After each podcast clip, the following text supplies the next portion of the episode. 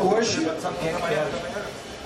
hoje nós vamos contar com a presença dos senhores Filhote, Huberti e Santiago. É, fazendo uma, uma breve apresentação deles, como tem aqui no caderninho.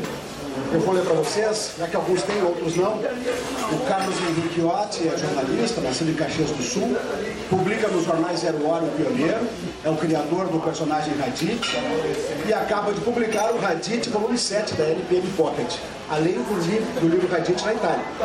O Huberti nasceu em Alegrete, publicitário, artista gráfico, ilustrador e quadrinista. Participou de diversos salões e exposições de humor, além de inúmeras antologias. Em 2010 lançou o livro Graça na Praça, de LPM Editores.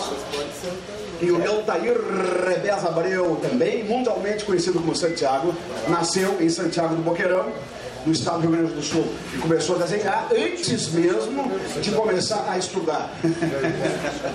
é, seu mais recente lançamento é o livro Retroscópio de LPM Editores. Senhoras e senhores, eu quero que, que agora, nesse momento, recebam com um caloroso aplauso os nossos três convidados de hoje. Vamos lá, gente! Santiago, Riotti e Gilberto.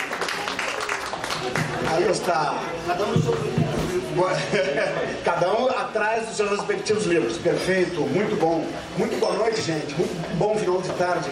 Que grande prazer recebê-los, tá? Vocês vão ficar sem microfone, só eu vou falar no microfone, tá? Vocês vão ficar berrando pro pessoal ouvir lá, mas não tem problema. Brincadeira, tá aqui, ó.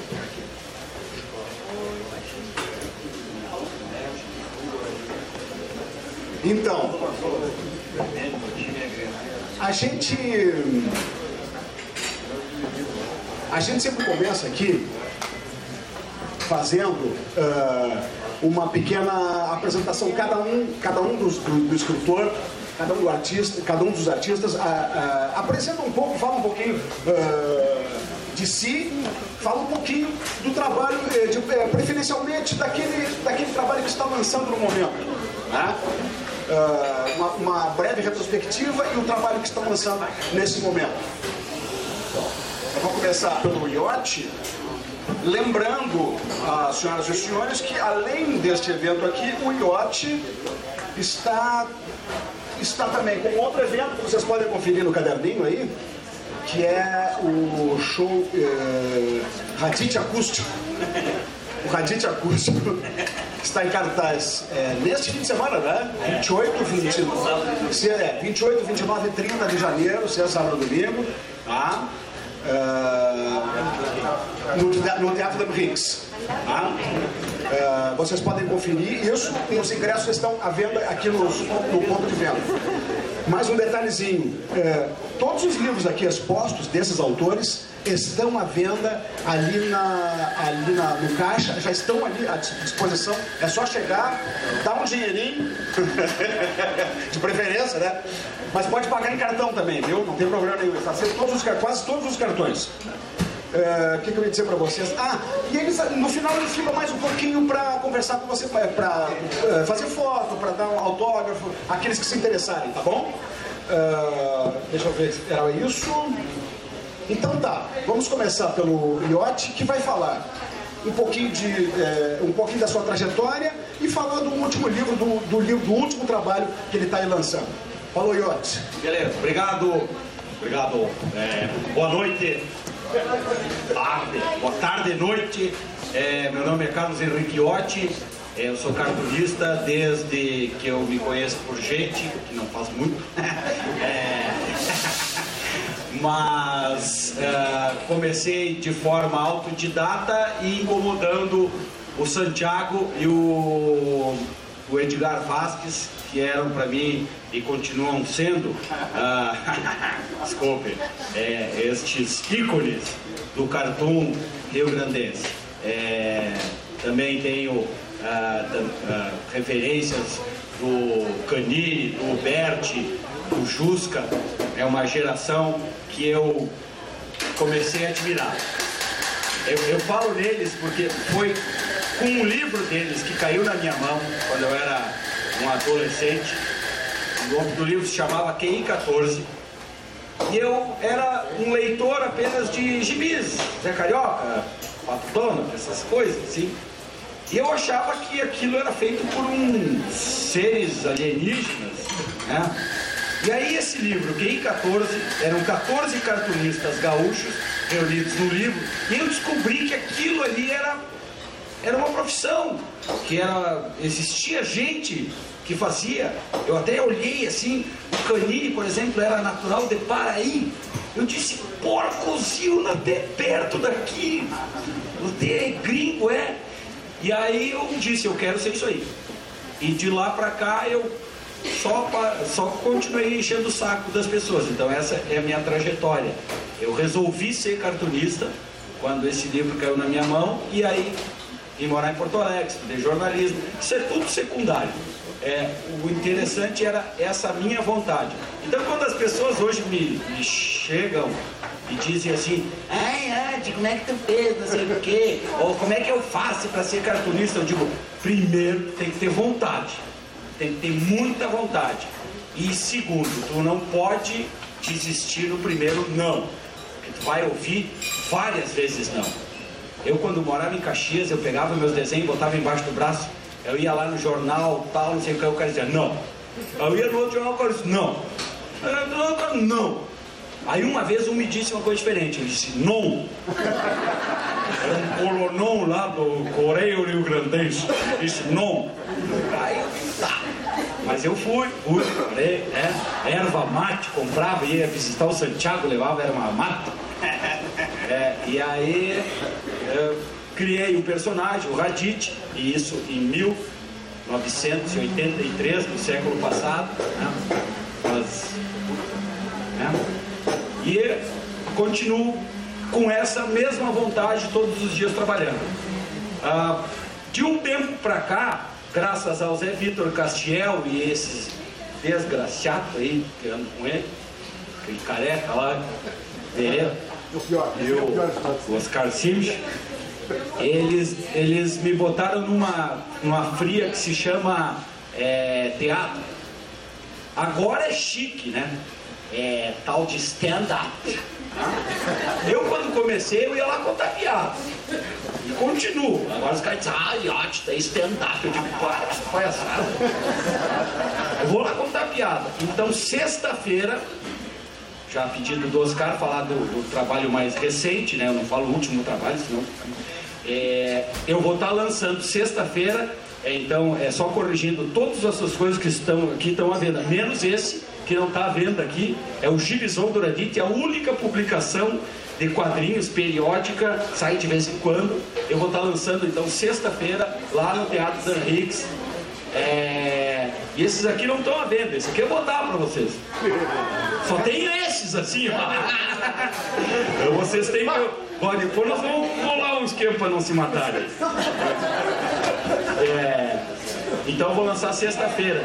Eu peguei o bolinho, é, eu vou tirar. Então eu vou estar lançando o gibi sexta-feira no Teatro Higgs, sexta, sábado e domingo.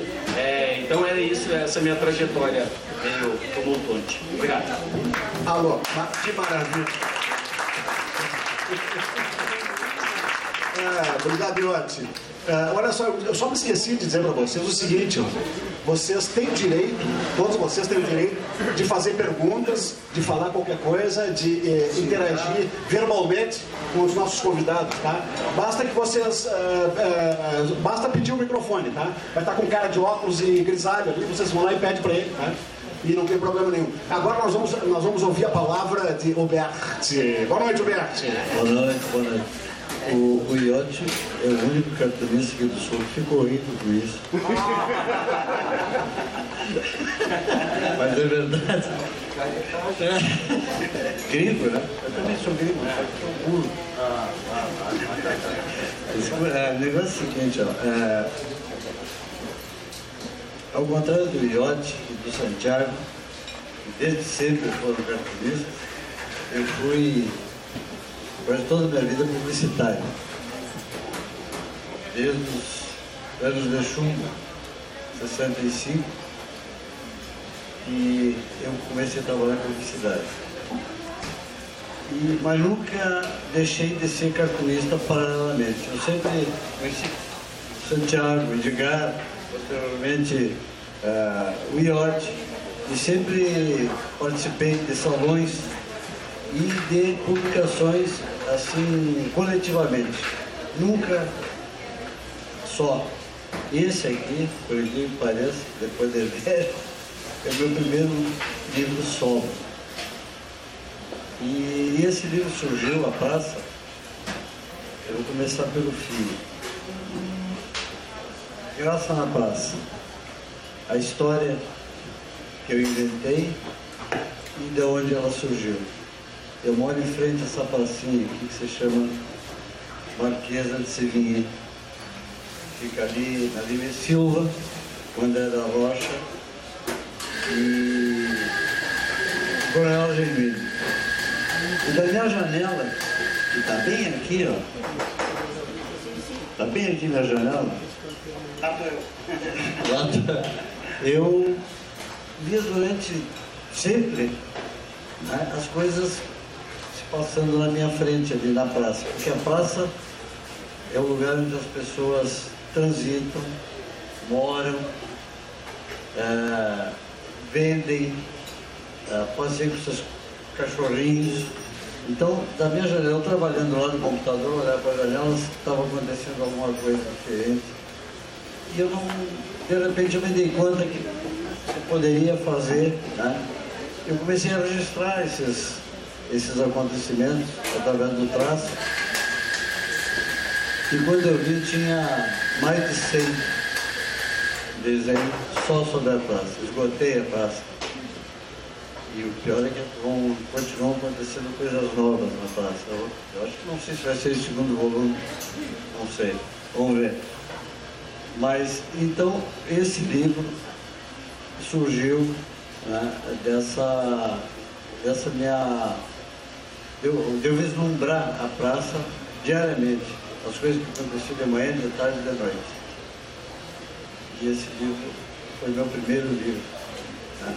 E agora, como eu me aposentei da publicidade, a publicidade me largou, que a concorrência é, é terrível. Continuo ilustrando, fazendo ilustração para agências, para clientes diretos, mas agora estou me dedicando ao cartoon, coisa que eu deveria ter feito desde o começo, porque a publicidade, a publicidade também não enriquecida. Antes ficasse pobre, né? mas fazendo o que eu gostava. Mas é isso aí.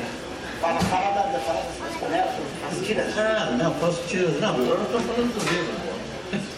Mas é claro eu faço outras coisas, faço tirinha. Eu tenho um, uma passagem na minha vida que foi, foi o primeiro livro que eu publiquei, História em Quadrinhos, tá? que eu, eu desenhei, eu molei, inventei de quadrinizar o coração de luta de Teixeirinha. Isso lá pelos idos 78. Não ficou rico. E não fiquei rico. Lá em 1978 me veio um, um estalo assim de por que, que eu não vou quadrinizar o Teixeirinha? Aí quadrinizei e foi sucesso na época. Só que, é, infelizmente, não, a distribuição não, não vendeu uma arrancada assim, depois não teve apoio, inclusive, do, do sócio, né? e ficou por aí. Mas é um livro que está até no, no Museu Ponta Costa, uma revistinha, como coisa histórica, assim, né? Quadrinhos do, do Teixeirinho. É isso aí.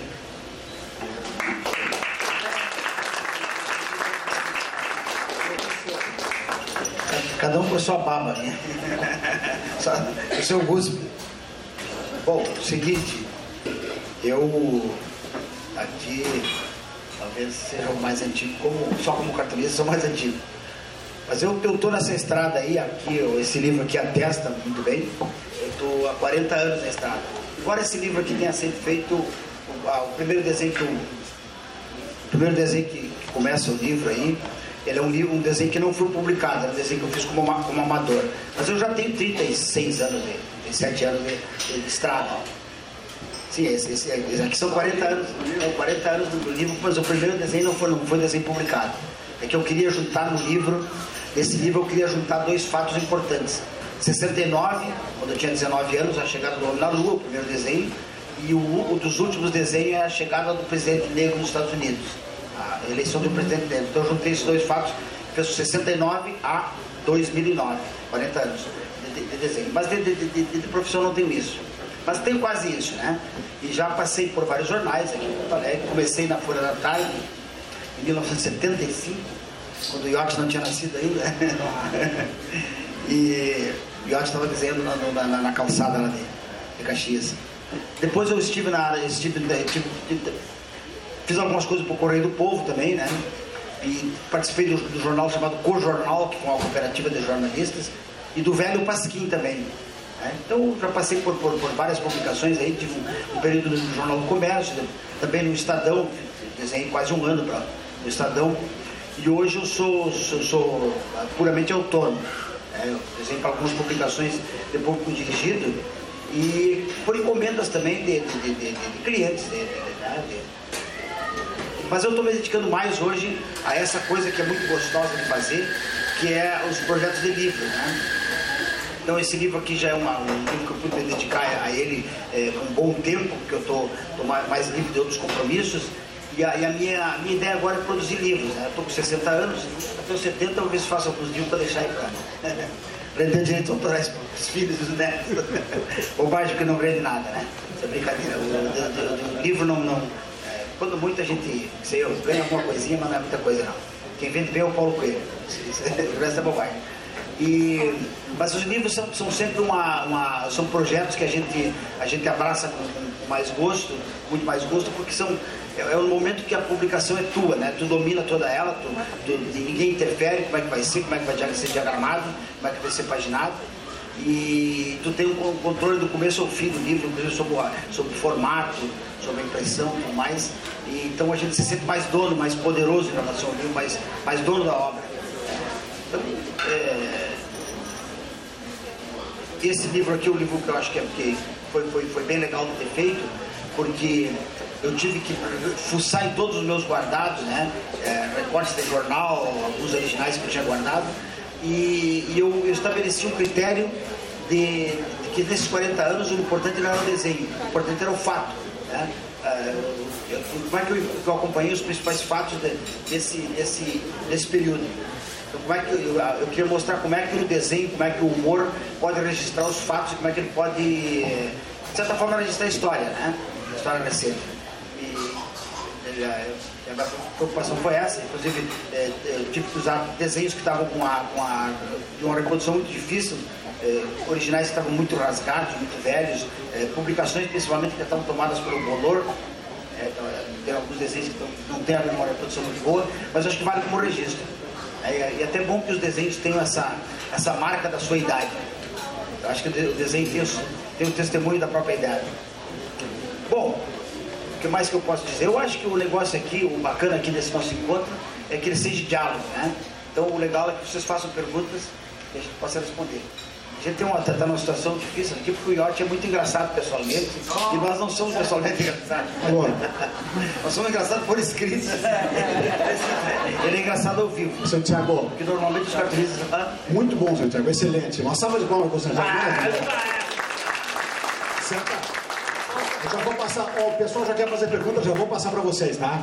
Tá liberado para todo mundo. Uh, só queria dizer o seguinte, que é incrível olhar a mesa e ver um monte de livro. Quer dizer, é, e eu sei que isto é, é um fato recente, mais ou menos recente na história do cartunismo, digamos assim, pelo menos aqui do Rio Grande do Sul.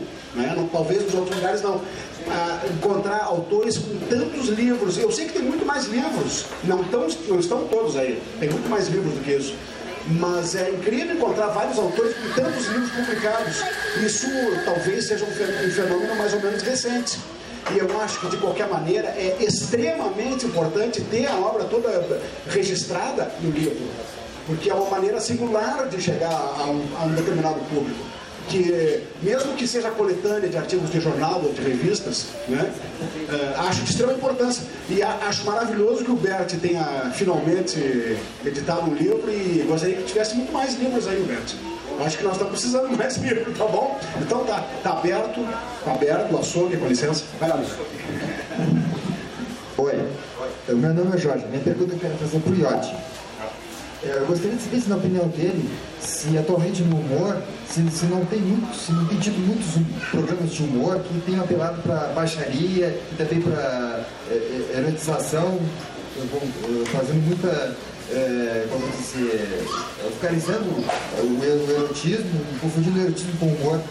Ah, bom, a gente fala em humor de televisão, né? É, o humor de televisão no Brasil ele é meio complicado. Eu, eu pra falar bem a verdade, não tenho muita paciência com, com, a, com a televisão. É, e ainda mais depois que eu fui trabalhar lá e sim que eu perdi a paciência completa. É, não assisto. Uh, Yati, Yati, uh, Stanislau, Stanislau Ponte Preta, que fazia o, o FEBEAPAL, o Festival de Besteira que assola o país, ele foi convidado para trabalhar na televisão, ele era humorista de texto, né? Exato. E aí ele fez um texto para televisão e os caras não gostaram. Ele fez outro e não gostaram. Aí no terceiro ele disse, bom, pior eu não sei fazer. Ele disse. Perfeito, é isso aí. É, e eu que sou engraçado. Né? Ah, então eu, eu realmente eu, eu, eu, vejo com. Não vejo, né? Não vejo uh, uh, com muito bons olhos uh, o humor na TV. com algumas exceções, o CQC que tem uma, uma parte mais interessante, a própria MTV tem feito alguma coisa, mas essa coisa de, de botar baixaria e tal, a gente vê do pânico e tal, é, é uma forma de, de apelar. Uh, tem um outro programa, por exemplo, que eu não entendo, eu, eu nunca assisti, juro por Deus, juro por Deus, esse tal de BBB, por exemplo, isso aí, eu quero ver a vida dessas pessoas, o que, que me diz respeito? Uh, Humor é uma coisa, idiotice é outra. então, é, então, tem tanta coisa assim, agora com TV a cabo, né? Tanta coisa para assistir, fora essa, essa, essa bobajada. E tanto livro para ler, né? Então que o humor na TV realmente eu, eu não posso falar. Porque o que eu tento fazer, ou tentava, eu acho que a, a RBS TV me demitiu ninguém me avisou. Faz, faz meio ano que é, eu, não me, me chamam para nada. Né? Nem para dizer, olha, passa lá no departamento pessoal. Então, quando eu fazia TV, eu procurava uh, sempre fazer alguma coisa um, um, pouquinho mais, mesmo sendo engraçado, procurava fazer aquele meu programa, pare, pa, não parece, mas a minha intenção era fazer jornalismo. Era um jornalismo de uma outra maneira, com outra roupagem, com um olhar mais, mais idiota, mais sardônico, mais Sim, eu, eu não ia fazer uma matéria normal. Eu, se eu entrasse num restaurante, por exemplo, eu já entrava pela cozinha para ver o que está acontecendo. Então, essa é a minha maneira de tentar fazer uma matéria diferente. Mas humorismo na TV, não, não vejo muita saída. Uh, eu queria falar uma coisa do, do, livro do Bert. Esse livro do Bert aqui, ó, tem uma, uma linha tênue, né? Bonito, entre a, a poesia e, e, e, o, e, o, humor. E esse livro do Bert, ele tá nessa fronteira, né? É um, é um, a gente não sabe se é uma, um livro de poesia ilustrado ou se é um livro de humor com um, é muito bacana. É que eu comecei a fazer muito tarde, né? Então eu acho que eu estou fazendo tudo ao mesmo tempo, poesia, humor.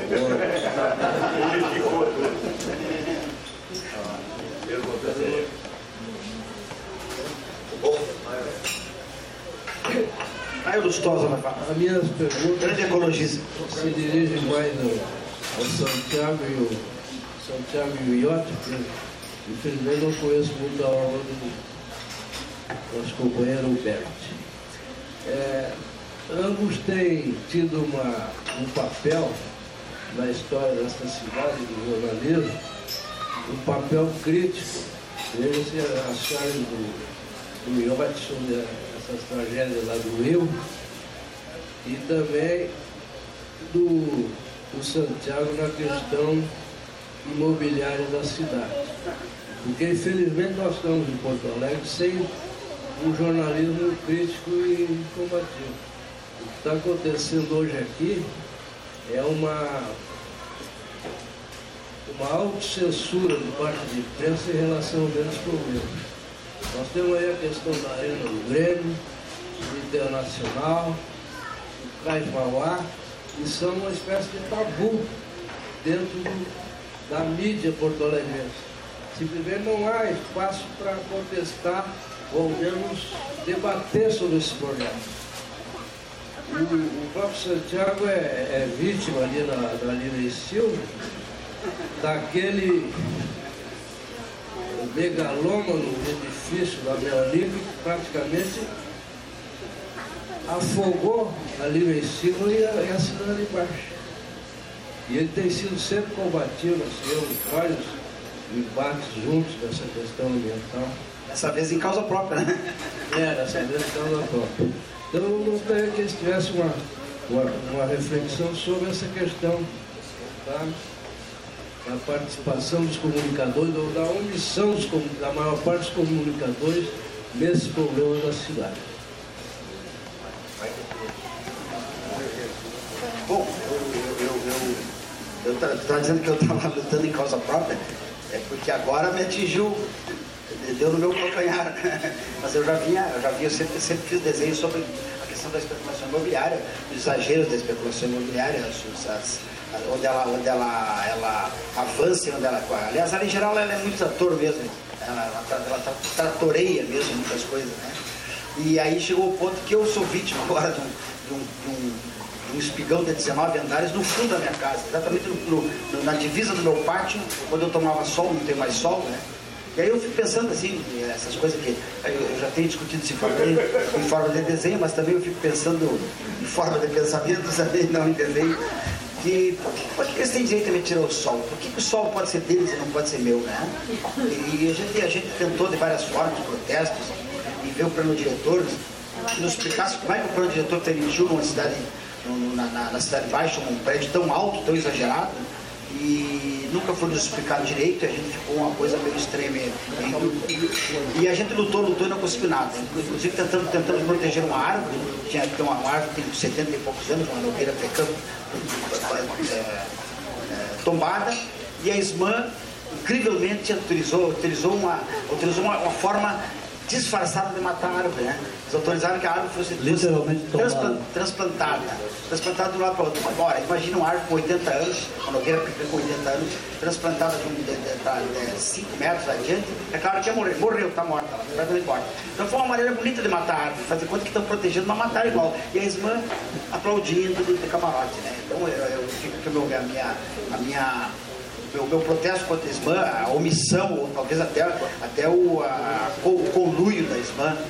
E essa questão da, da, da especulação imobiliária, eu, eu me lembro que na, na, na, Folha da Tarde, quando eu trabalhei na Folha da Tarde, 30 anos atrás, eu já tinha feito alguns desenhos sobre isso. Né? Mas acho que as coisas foram se complicando, porque você sabe que o jornal funciona assim, né? a imprensa funciona da seguinte maneira. Você diz muito que terminou, terminou, terminou a censura. Terminou a censura política, mas continua a censura econômica. As grandes, as grandes, as grandes imobiliárias, as grandes construtoras são anunciantes, anunciantes fortes do, do, jornal. Então o jornal não quer perder esse anunciante. Termina não publicando quase que nada contra a especulação imobiliária. E, então é difícil realmente publicar desenhos sobre esse tema, porque há um controle muito forte em relação aos anúncios. É, havia até um. Na, na, tribuna da imprensa tinha um cara que fazia, um, fazia uma, uma análise sobre a imprensa brasileira que era muito interessante, não me lembro qual era o nome do cara. Ele publicava assim, os jornais dessa semana, as revistas da semana, tem anúncio de. tem muitos anúncios de bancos, montadoras e seu, celular. Vocês podem ter certeza que não vai ter nada contra montadoras, imobiliárias e celular. Ele fazia essa análise das revistas. Mas, o Santiago, então, então é um terreno difícil de, de, fazer a charge com essas, com essas limitações, essas imposições, que às vezes não, no tempo da ditadura era claro, né? então não, não pode dar uma porrada no, no general. Agora é uma coisa meio escusa, meio, escusa não meio é, difusa. Né?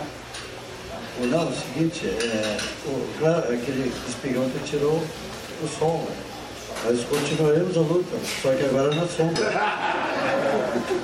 Uma pergunta aqui, Isso, isso, isso, só porque só me fez lembrar uma, uma piada, uma, uma piada muito boa do, do nosso, nosso inesquecível é, Felizardo, professor Felizardo. O professor Felizardo é uma figura que morreu um pouco um tempo atrás, foi uma figura que deixou muitas saudades da cidade, porque ele era um cara muito, ele era muito bem-humorado. Então ele contava uma história que ele comprou um cursinho falido. Ele, o Raul Ponte e outros caras compraram um cursinho falido para fazer um cursinho pré-vestibular. Aí chegaram lá para tomar conta do cursinho, a primeira coisa que disseram, olha, não tem luz elétrica, nunca foi paga a luz elétrica, foi cortar a luz, não podia dar aula porque não tinha luz elétrica. Felizardo se dando conta que, o professor Felizardo, Joaquim Felizardo, hoje é nome do museu, se dando conta que tinha estado numa fria, comprado aquele cursinho falido, todo quebrado, cheio de dívidas, ele não se deu por, por, por vencido. Ele olhou assim para o funcionário da, da secretaria do cursinho, e o funcionário disse assim, não, não, não, não, vai, não se pode dar aula, não tem aula, não tem luz, cortaram a luz. O Felizardo olhou para o lado assim, melhor, combateremos as sombras. Pessoal, é, Santiago, Berti, Iotti, é, primeiro queria saudar a presença de vocês aqui. É, quando a gente começou com esse evento dentro do Porto Verão Alegre, a LPM, a Saraiva aqui, é, era uma coisa que estava iniciando, as pessoas, nem todos nós não entendíamos bem essa linguagem. Como assim colocar o autor no meio de uma livraria falando sobre o seu trabalho e possibilitando que as pessoas interajam? Mas, enfim, nós estamos no 12 ano do Porto Verão e esse evento vingou e, graças a Deus, nós, a gente tem uma coisa bacana, é como o próprio professor é, Alci Chewishi falou aqui na semana passada, é, que bom que a gente pode é, trabalhar é, o livro em janeiro, né? Termina a feira do livro, é, aí vem, vem Natal, né, né, e vai se falando nos livros, nas publicações só em maio. Então que bom que tem ainda essa possibilidade aqui. E eu queria saudar a presença de vocês.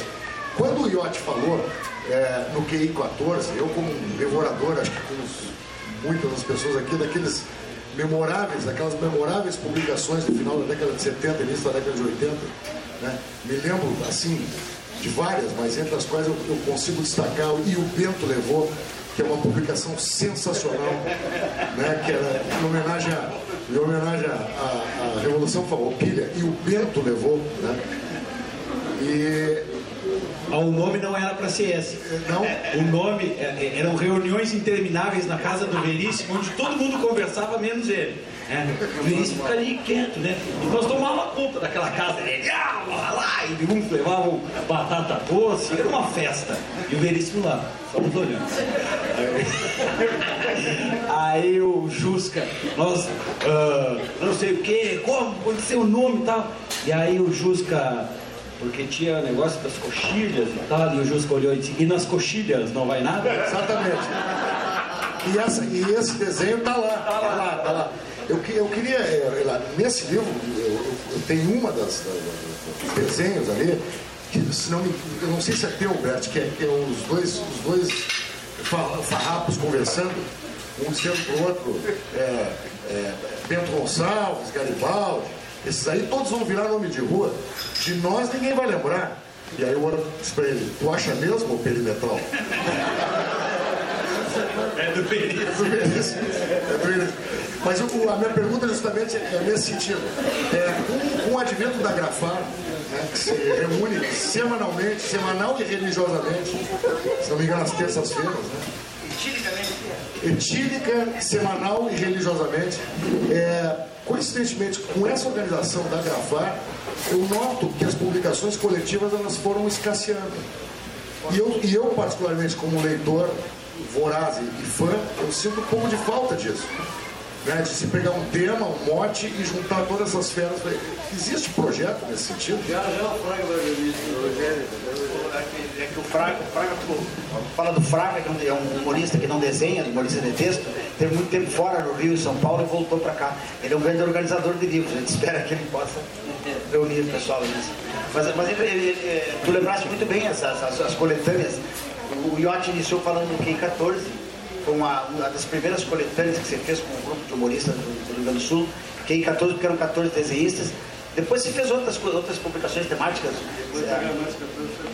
14 bis. 14 bis que tinha até o Mário Quintana. O Mário Quintana entrou no 14 bis. Como, como humorista.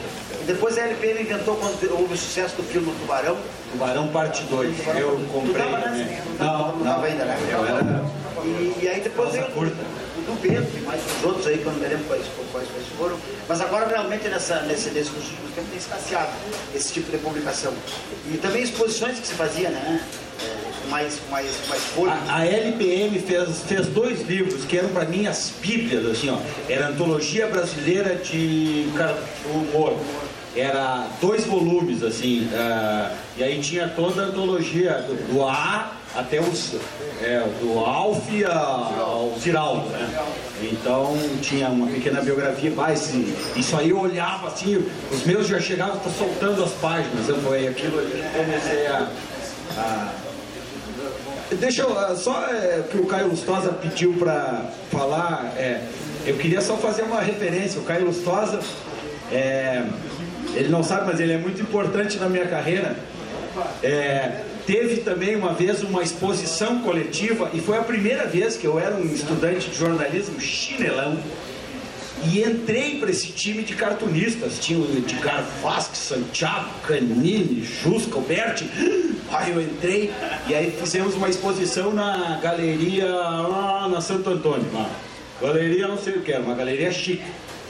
E aí eu me lembro que eu, eu não sabia o que fazer e tinha na época uma campanha maciça, massiva, é, uma, é, do polo petroquímico, que eles, eles falavam assim, era sempre o mesmo bordão. Petroquímica, você usa e, nem, e não se dá conta. Era assim um negócio, era na rádio, jornal, TV, petroquímica você usa e não se dá conta. Petroquímica você usa e não se dá conta. E aí eu peguei e desenhei um peixinho é, num lago, num rio, um rio cheio de coisa da petroquímica sofá, garrafa pet, não sei, aquela sujeirama que se, se, esses dias andaram limpando o rio Gravataí, tiraram não sei quantas toneladas, nada mudou. E aí eu fiz o, o, o gordão, assim, petroquímica eles usam e nem se dão conta. É, e aí esse, esse desenho, eu cheguei na galeria, a, a dona Marchand da galeria disse, olha o teu desenho já foi vendido. E foi o Caio Lustosa que comprou.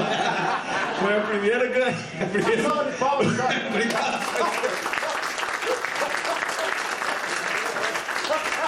Não sabe o que eu fiz nas duas outras semanas com aquele dinheiro. Eu deixei de ser chinelão por duas semanas. Depois acabou, né? Tu deixou o dinheiro na própria Santo Antônio ali. Não foi, não.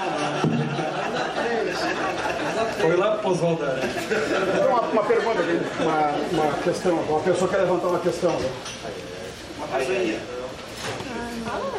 Agora Qual é o teu nome? Vitória. Vitória. Pode falar, Vitória. Ela está ensaiando com a mãe, ela já vai fazer Ai, ela quer dizer que ela gosta dos desenhos do iote. Fala, Vivi. Eu gosto do desenho do iote. Muito obrigado. Tá, uma salva de palmas para a Vitória. Obrigado, Vitória, pela participação. Tem essa coisa de aparecer na TV, né? Esses dias eu uma criança assim, ah, e ela, ela, ela me olhava assim, meio que assustada assim. Tu me conhece da TV, né? Ela, Sou mais feio pessoalmente, né? Criança não mente, então. Pior, pior. Não, claro, eu sabia, né? Pior coisa da TV é quando as pessoas acham, assim, 98% assim, das pessoas olham pra mim e dizem, mas tu é baixinho! Na TV tu parece grande! Até o nanico! Coisa de louco. Ó, tem uma pergunta aqui. É, baseado no que se fala assim, o cartoon, hoje em dia ele é restrito, são poucos veículos e e o Cartão, como ele é crítico, acho que termina, né, acho que o Santiago é o, é o caso, né, sendo, uh, não pode contrariar os interesses né, do veículo que o publica. Uh, eu queria saber sobre o uso da internet, eu acho que é um, pelo menos eu não, com exceção do IOT, acho que eu conheço o site, né, eu acho que é, é os próprios jornais que estão se tornando virtuais hoje, tem, aqui em Porto Alegre tem o Sul 21, existe. Eu queria saber se tem as iniciativas né, de vocês né, nesse sentido, que eu acho que é um canal, é uma maneira de atingir muitas pessoas, né? né é, um, é, uma mídia, né, uma alternativa barata e de grande alcance. É, tem muitos que estão fazendo é, né, sites alguns, né? Mas a gente está fazendo blog. E a própria Grafar é, teve um blog agora também estacionado desde abril do, do ano passado, se chamava Tinta China. E aí todos nós né, publicamos, publicamos ali. E inclusive esse meu livro comecei fazendo no blog da Grafar. Todos os domingos saía um caçum. E a partir daí que eu juntei tudo para fazer o livro. E tem o próprio Edgar também tem um, é um blog que ele tem, né? Tem um blog também, então já está começando a, a, O pessoal já está começando a usar o, o a internet para fazer. Hoje tem o, o, a prancheta da Grafar que substituiu, está substituindo momentaneamente o, o Tinta China. E tem uma prancheta da Grafar que também a gente publica. Essa pergunta é legal esse, esse assunto aqui, porque isso, isso suscita é, essa coisa de ficar pensando os, os rumos da, da, imprensa. Vocês trabalham diretamente com a imprensa, basicamente os cartunistas trabalham com isso, com algumas exceções. Né? É, como, é que, como é que vocês acham que vai funcionar no futuro isso? Vocês vão continuar lançando seus livros, vocês vão ter blogs, vão ter. Que tipo de, de encosto vocês vão ter na internet? Ou, ou, ou nas mídias, ah, nesse tipo de mídia moderna? É, eu não sei, bem burro, eu não sei. É, isso aí cada dia aparece uma coisa nova, né? Agora, a única coisa assim que é, ainda continua sendo difícil para nós, cartunistas, a, a, a internet é excelente, os sites, os blogs, e Twitter, é, é, tá, a, é, tudo tem sido muito legal, mas eu como gringo, assim, colono, ainda não descobri uma maneira de ganhar dinheiro com a internet. É, é, isso aí é, é, é, Aí vocês vão dizer, ah, o cara só pensa em dinheiro. Não. É, como é que a gente. O cartunista vai viver, né?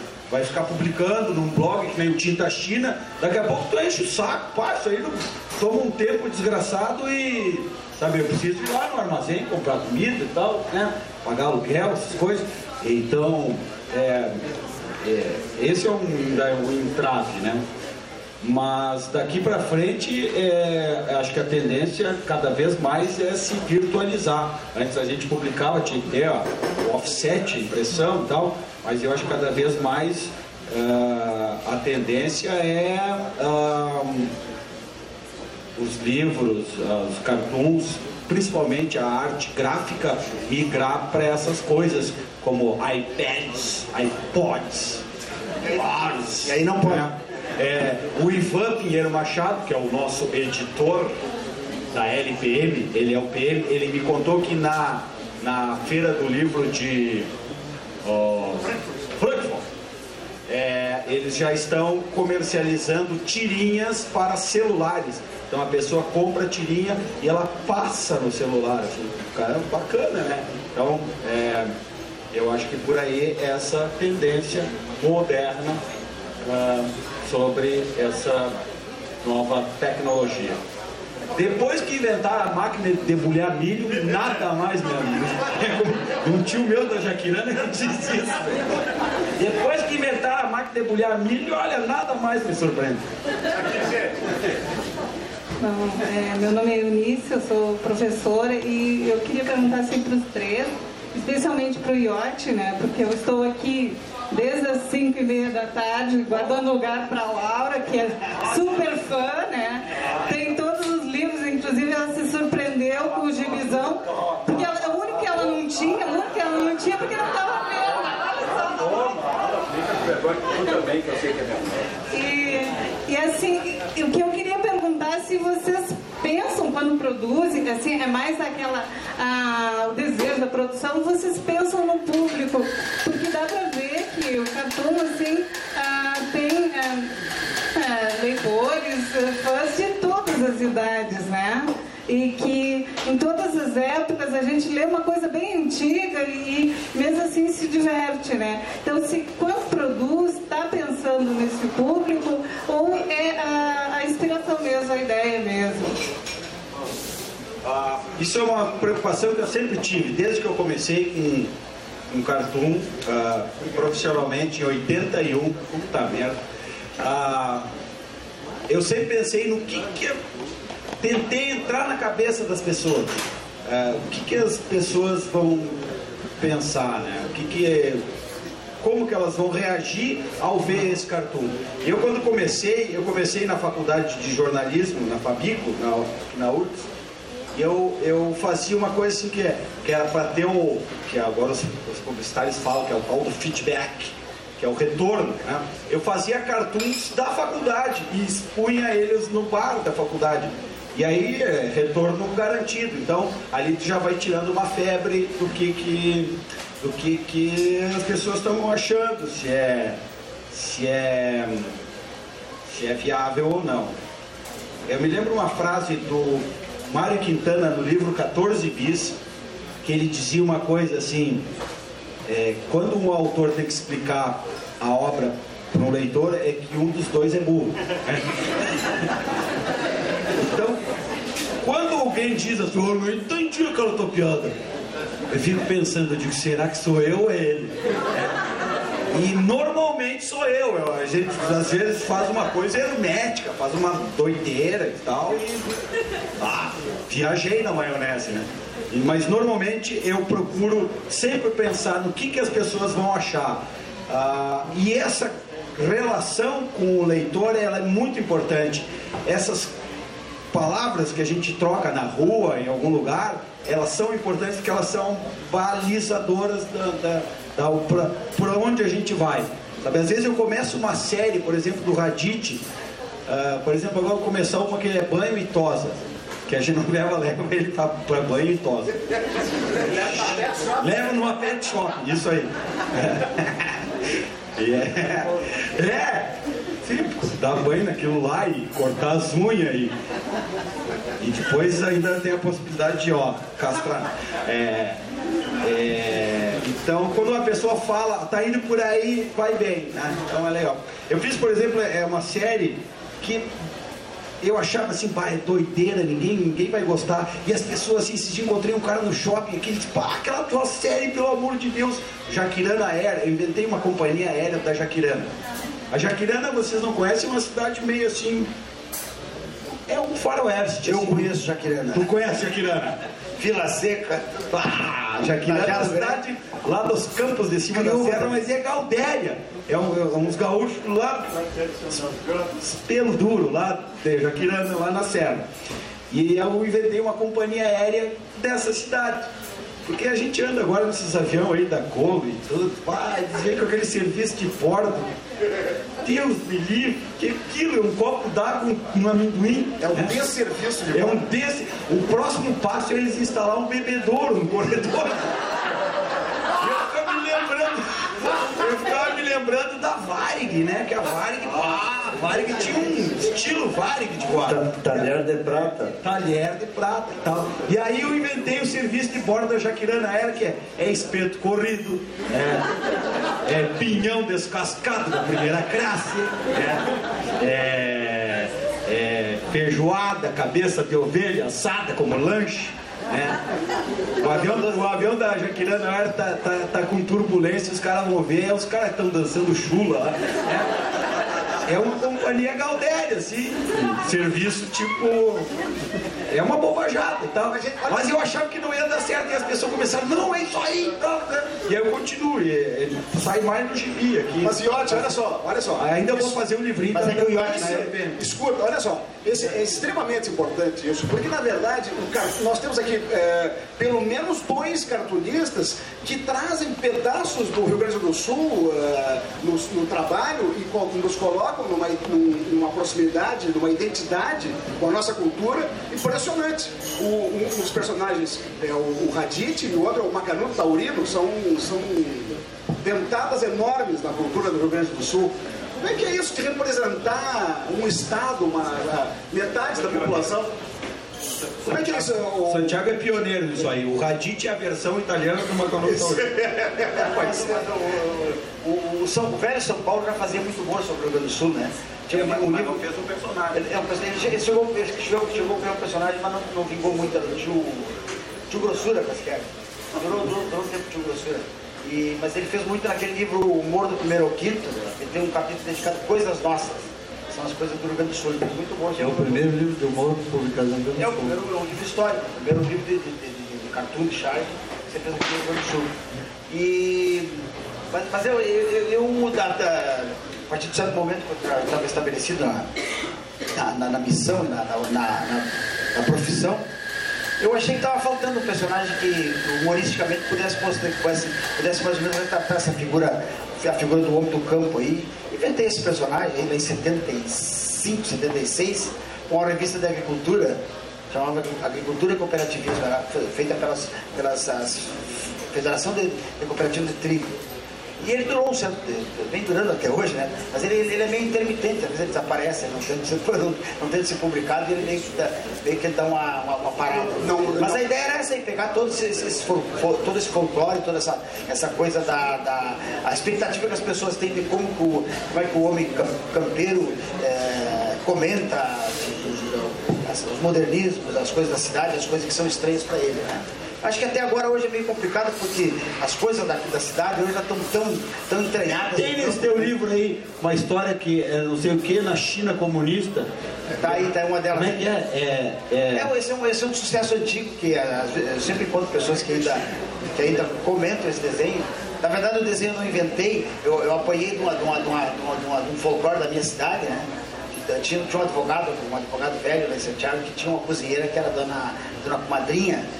E aí disseram para a dona Comadrinha, a cozinheira dele, que, os, que o seu que o seu, seu Picolino, o doutor Picolino, estava envolvido com a China comunista. Ele era meio comunista, meio, meio de esquerda. E ela comentou, né? Assim, mas imagina que mulherzinha ordinária, além de China, ainda comunista.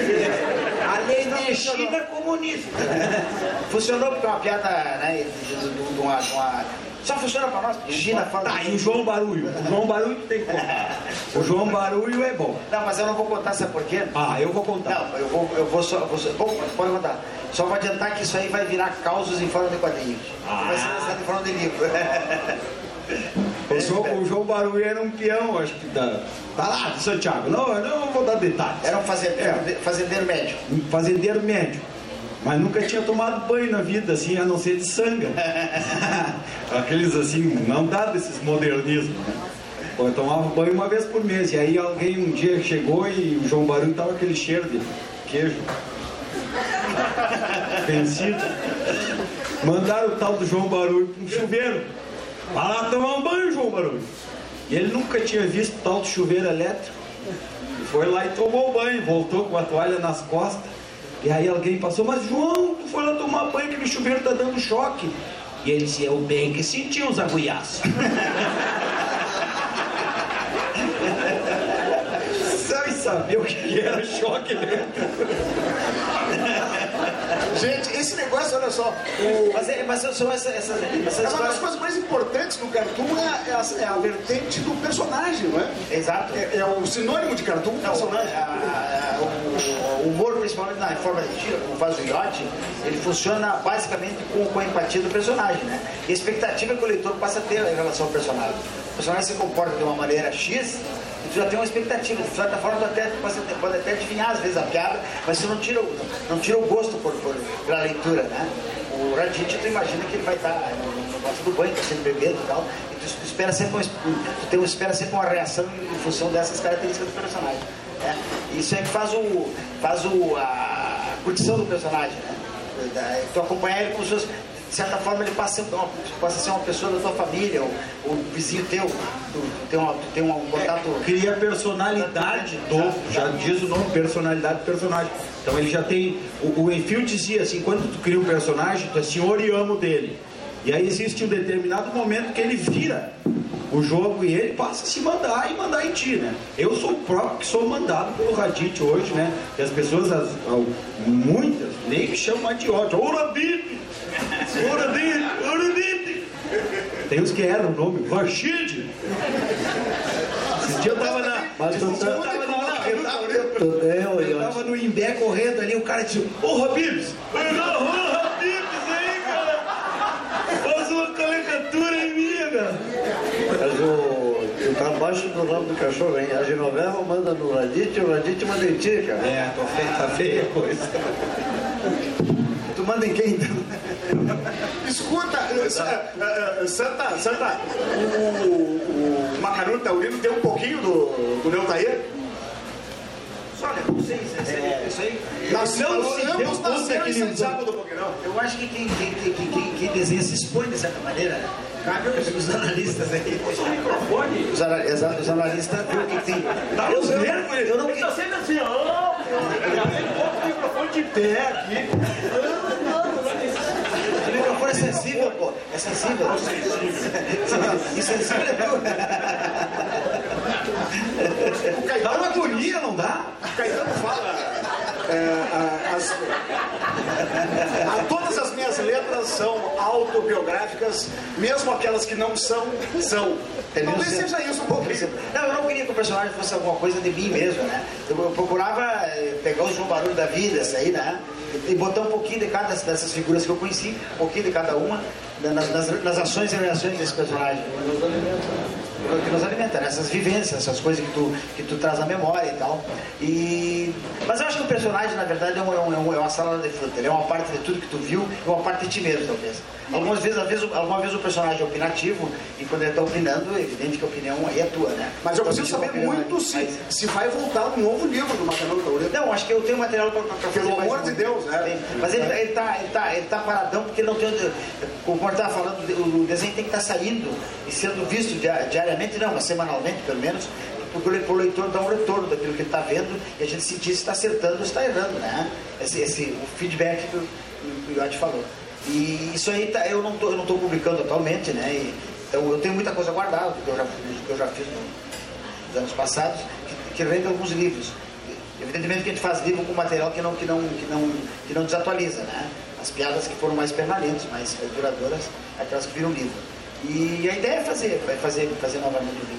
Eu quero que vocês falem um pouquinho, rapidamente, antes de terminar, nós já estamos nos aproximando da hora, do que vocês estão planejando rapidamente para o futuro próximo, em termos de publicações. Né? York está planejando ser senador.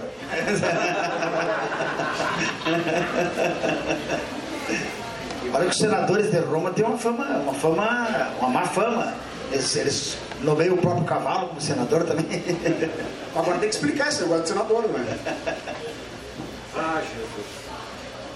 Vai lá. Tu não vai ser um É, inci- incitatus, né? Não, não. é, pode não pare- pa- parecer brincadeira, mas é, é verdade, é pura verdade. É, não riam. É, eu sou suplente de senador é, na República Tem que Italiana. matar o senador, então. Ah, é que a Itália ela faculta aos italianos, italianos a, all'estero, aos italianos do, do- do- que moram fora da Itália, que possuem cidadania italiana, que eles elejam uma quantidade X de senadores e deputados. E a comunidade italiana da América Latina ela é muito grande, então ah, aqui no Brasil é, é, aqui na, na América Latina são, tem duas vagas para senador e duas vagas para deputado. ah, deputado. E, e uma vez um, eu estava em casa quieto, me liga um telefone lá, um, eu olhei 0000 e em bomba. Muito zero. É, muito zero. Essas operadoras querendo me empurrar. Aí é um senhor, senhor, eu voglio che tu seja senatore in Italia. Eu digo, ah, para culo. Todo lado do, Eu digo, ah, vai, então. todo lado do Berlusconi, É, imagina. E aí o telefone continuou ligando, ligando, e o cara, eu digo, aí o cara se apresentou, ele é o deputado italiano e, e analisou meu trabalho, então, é, né? E não me conhecia, claro. Não, tinha várias pessoas que estavam com ele que me conheciam e ele me convidou a ser candidato ao Senado. Aí eu disse pra ele, ó, o humorista aqui sou eu, né? Vamos parar com a palhaçada. E desliguei o telefone. Foram várias tentativas. Aí ele insistiu muito e veio a Porto Alegre. E aí ele me convenceu de que eu me candidatasse. Ele não me convenceu de fazer campanha. Eu, eu só me candidatei e não, nem fiz muita campanha. E, e eu estava mais preocupado com o que, que ia ter que fazer um senador, né, quais eram as obrigações. E, e achei interessante a possibilidade, mas não fiz campanha, quero deixar isso bem claro. É, achei é, interessante a, possibilidade de ter um senador gaúcho ah, na Itália defendendo os interesses da comunidade italiana daqui. É, só em intercâmbio cultural é uma, é uma coisa que, que é uma, uma via de duas mãos de pessoas que podem vir para cá trabalhar, de pessoas que podem ir para a Itália para trabalhar e estudar. A Universidade de Bolonha é mais antiga do mundo. Né? Tanto que eu, eu, dizia menos Harvard, mais Bolonha. Mas ele, é, estudar arquitetura em Veneza, estudar design em Milão, tá todos os canais abertos. Bom, mas, mas aí eu não estou em campanha. Não, eles, ah, eles, aí, eles ensinam a fazer a massa bolonhesa lá. Eu fiz 14 mil votos e, e não, não me elegi, mas a, a colega da minha chapa, do meu partido, que é a senatriz Dona Mirella Diai, se elegeu com, com 20 mil votos e eu me tornei suplente dela. É, e ela está lá na Itália, eu fui visitar ela agora esses dias. Tem uma estriquilina para lá. Ela tem 90 anos. Se a velha bater as botas, eu vou ter que. Correu aí que tu era suplente da Titiolina, tio? Não. A Titiolina vai se candidatar a prefeita de Santiago do Boqueirão. Senhoras e senhores, senhoras e senhores, é, é chegada a hora, infelizmente, tá bárbara, essa conversa aqui tá maravilhosa, mas a gente vai ter que ir encerrando. Tá? Antes de encerrar, eu quero agradecer muito ao Porto Verão Alegre, LPM Editores, Saraiva Mega Store. Quero convidá-los, as senhoras e os senhores, para próximo, para dia segunda-feira, dia 31, neste mesmo horário aqui. Vamos estar recebendo as escritoras Cláudia Tages, Marta Medeiros e Paula Taidodon, dentro desse projeto aqui das Segundas Literárias do Porto Verão Alegre, tá bom? Estamos convidando também para o espetáculo do, do Iote uh, neste fim de semana. Sexta, sábado e domingo. Sexta, sábado e domingo, no Teatro do Rio, Iote acústico, é isso, né? tá bom, gente? E os, os, nossos escritores, nossos convidados, vão ficar aqui aguardando um pouquinho, que vocês, uh, aqueles que quiserem adquirir as suas obras, eles vão aguardar aqui para dar um autógrafo, fotos e bater um papo com vocês, tá bom? Uma calorosa salva de palmas para os nossos convidados. Muito obrigado, boa noite e até segunda-feira que vem. Tchau, tchau.